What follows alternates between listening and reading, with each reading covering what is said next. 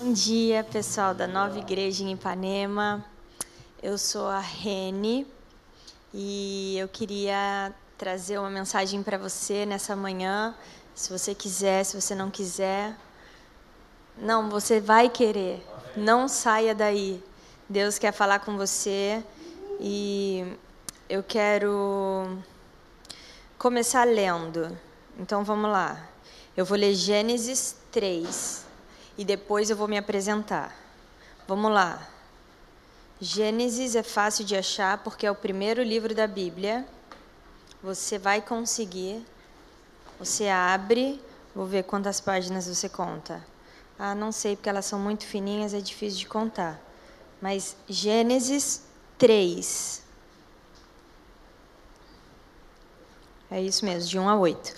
A serpente era inteligente, mais inteligente que qualquer outro animal selvagem que o Eterno havia criado. Ela disse para a mulher: Será que eu entendi direito? Deus disse para vocês não comerem da árvore. Deus disse para vocês não comerem nenhuma árvore do jardim? A mulher respondeu: Claro que não. A gente tem permissão para comer das árvores do jardim, só com relação à árvore que está no meio do jardim, que Deus disse: Não comam dessa árvore, nem toquem nela, senão vocês vão morrer. Então a serpente disse para a mulher: Vocês não vão morrer. Deus sabe que no momento que vocês comerem daquela árvore, vocês vão perceber a realidade e serão como Deus, conhecerão todas as coisas, tanto o bem quanto o mal. A mulher olhou para a árvore e percebeu que o fruto era apetitoso. Pensando na possibilidade de conhecer todas as coisas, pegou o fruto, comeu, repartiu com o marido e ele também comeu. Na mesma hora, os dois de fato perceberam a realidade. Descobriram que estavam nus.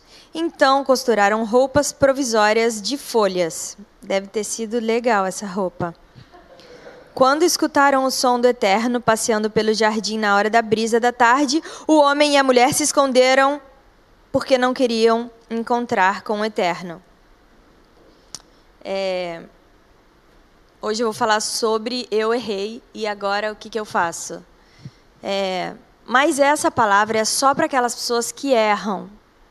Se você é perfeito, não precisa continuar assistindo. Se você nunca, nunca errou, nunca vai errar, tranquilo. Essa mensagem é só para quem de vez em quando não consegue. E agora o que a gente faz? E eu queria começar essa mensagem com o começo da com o começo da história da criação humana, porque isso fala que desde o começo Deus criou todas as coisas perfeitas e no começo Adão e Eva erram. E o que Deus faz com aquilo? E o que acontece? E eu quero te falar que tudo bem. Deus tem a solução. Deus sempre tem a solução para todas as coisas. Deus nunca, nunca, nunca desiste de mim e de você. E eu quero falar do pecado porque as pessoas têm muito medo de falar do pecado porque as pessoas têm medo. É, ou elas têm medo das pessoas errarem muito, então elas param de falar, falam, não precisamos falar disso porque ninguém erra. Ou elas têm medo das pessoas errarem mais, não sei. Mas eu não tenho nenhum medo, porque mesmo se eu errar, Deus resolve. Amém? Você acredita nisso, que se você errar, Deus resolve? Você acredita que Deus é tão poderoso, tão poderoso que Ele consegue tirar o bem mesmo quando dá tudo errado? Deus consegue. Deus, só Deus consegue, na verdade. É, Eu gostei de Gênesis 3, do começo, que ele fala assim. É, Deus não, não explicou para Eva por que, que ela não podia comer. Deus só falou assim: é, não come dessa árvore. Então, a serpente veio com a primeira mentira. Ela falou: é, se você comer, você vai ser igual a Deus e você vai saber todas as coisas. E sabe que eu pensei que talvez talvez não, com certeza não é para mim e nem para você sabermos todas as coisas. Porque Deus vê o plano completo. E eu e você, a gente só consegue ver, sei lá, eu não consigo ver muito tempo para frente. Talvez eu consiga ver só amanhã, depois, daqui 10 anos, 5 anos, mas Deus vê o plano completo.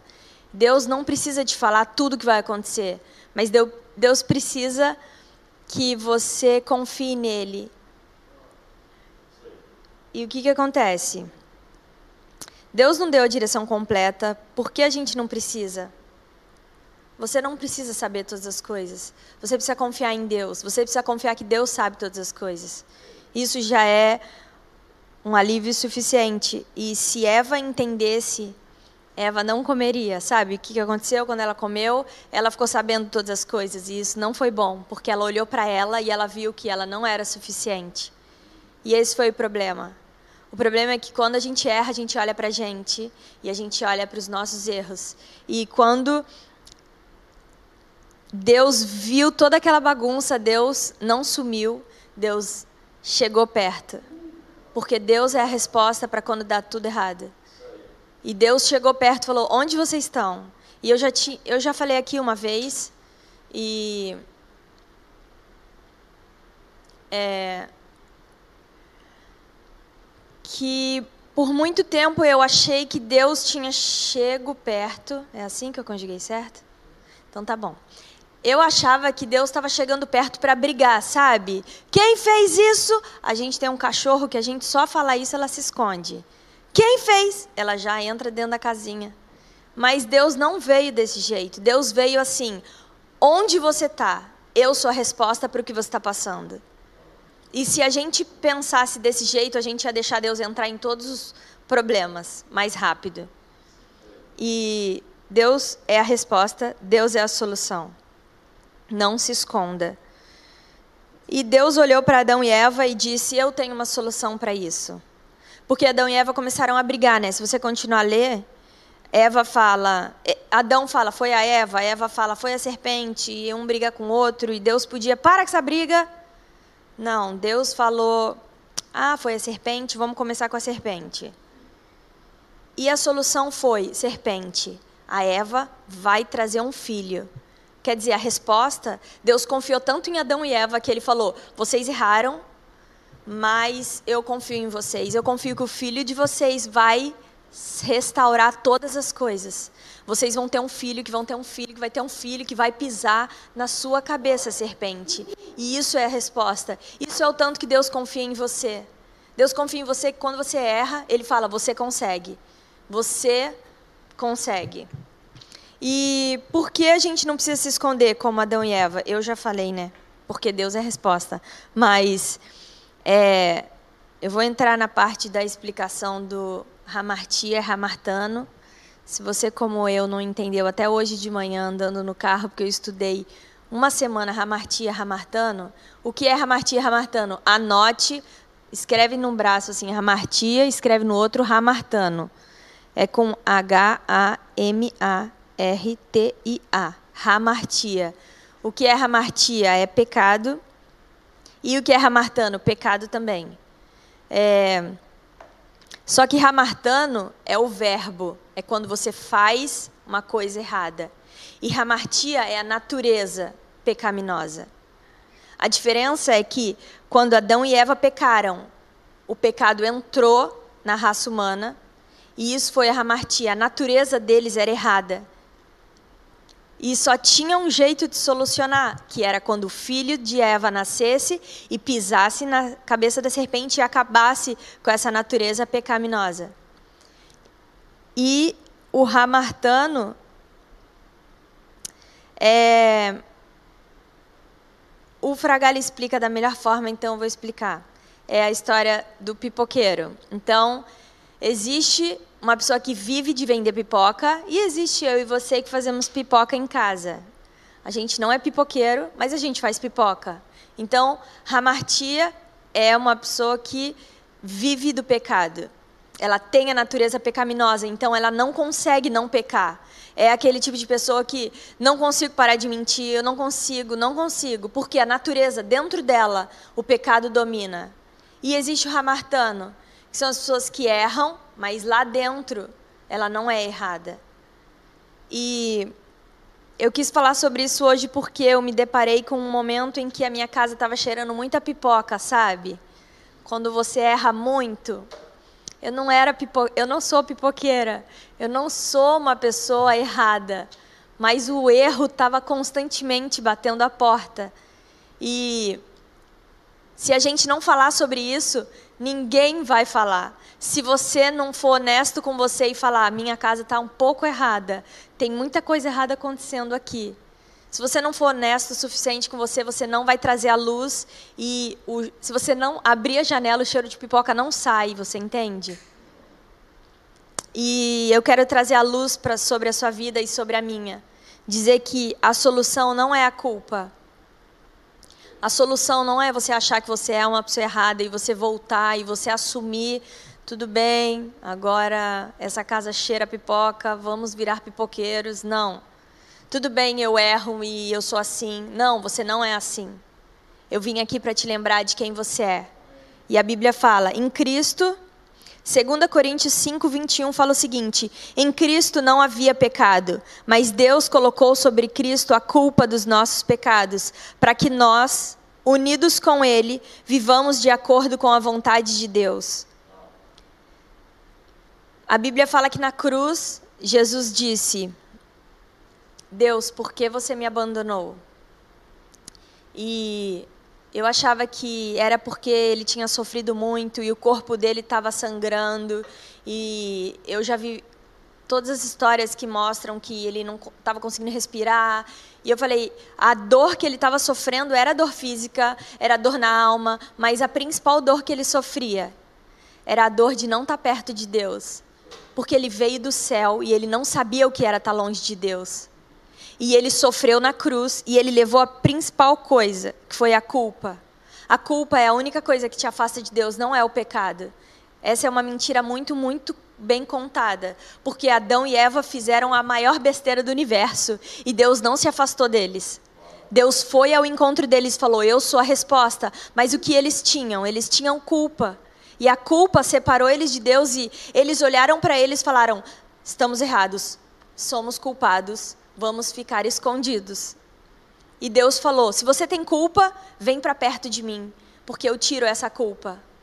E eu vou explicar para você por que você tem que tirar essa culpa.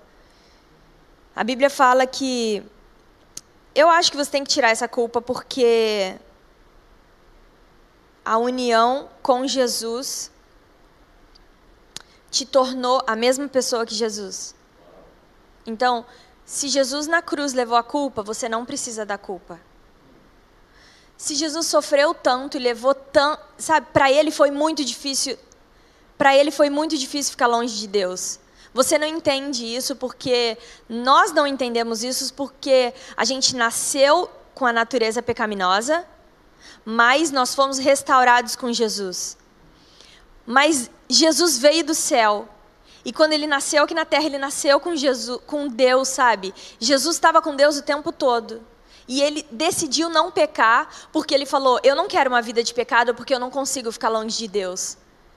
E uma vida de pecado, ela te afasta de Deus porque ela traz a culpa. Esse é o problema. É, a gente não vive na nossa igreja apoiando as pessoas que pecam. A gente não vive na nossa igreja. Se você acha que a nossa igreja apoia todo mundo sair pecando, a gente não apoia. Porque a gente não quer ninguém longe de Deus. E a gente aceita você do jeito que você é, assim como me aceitam nesse lugar do jeito que eu sou.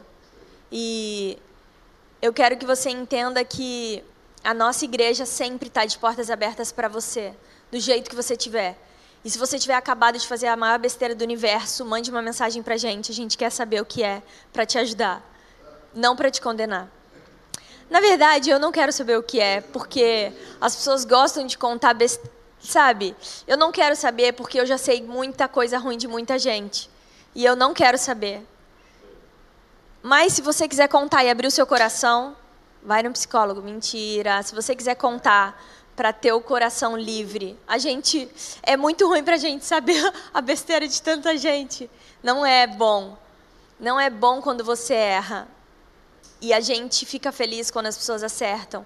Mas se você tiver errado, e se você errar, e se você quiser abrir o seu coração, a gente vai estar junto com você no dia ruim também. Porque nós não somos é, um lugar para todo mundo que está 100%. Mas a gente é um lugar para todo mundo que quer caminhar para o 100%. Estamos juntos nessa caminhada. Somos o Timóteo que fala que a gente é. Como é o nome daquele em obra que você fala, Timóteo? Estamos em obra. Como é que é? Fala direito aí. Desculpe tran o transtorno, estamos em obra. Estamos no processo, a gente vai chegar lá junto. A gente não quer te deixar para trás. E Jesus não conheceu o pecado, ele não sabe o que é errar o alvo, ele não sabe o que é fazer o que você quiser, porque ele desde o começo ele falou: "Eu não vou fazer o que eu quero, porque Deus tem o melhor para mim". Então por isso que Jesus não pecava. As pessoas acham que Jesus não pecava porque ele é, queria ser certinho. Jesus era certinho porque ele não fazia questão de fazer uma coisa da, que viesse da cabeça dele. Sabe, o pecado é quando você Deus te fala para fazer uma coisa e você decide fazer outra porque você acha que é melhor. Isso é o pecado.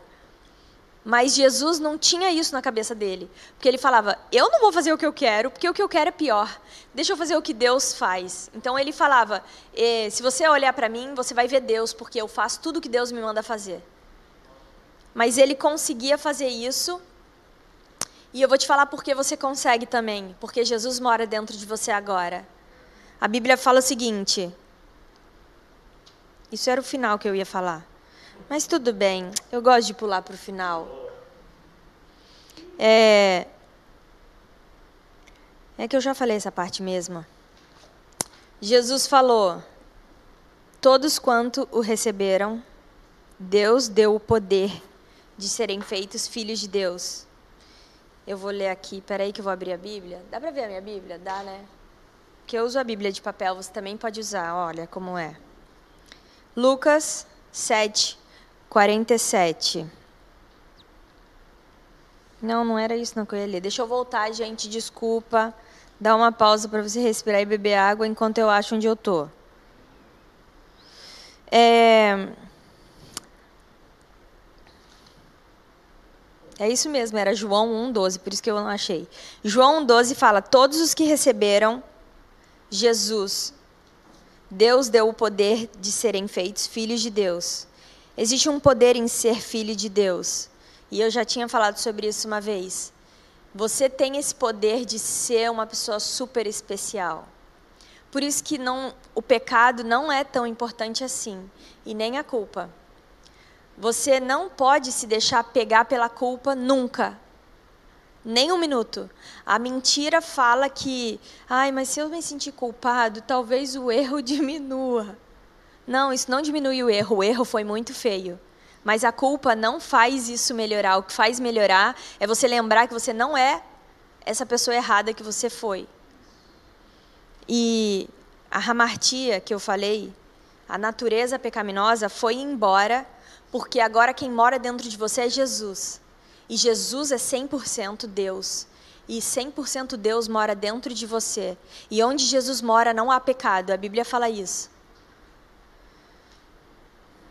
1 João 3, 18 a 21 fala o seguinte: Não existe condenação para aqueles que estão em Cristo Jesus. Não existe condenação. Se existe algum pensamento sobre a sua vida de culpa e condenação, você fala: Isso não veio de Deus, porque a Bíblia fala que não existe condenação sobre a minha vida, porque eu estou debaixo de Jesus. Eu estou debaixo da proteção de Jesus.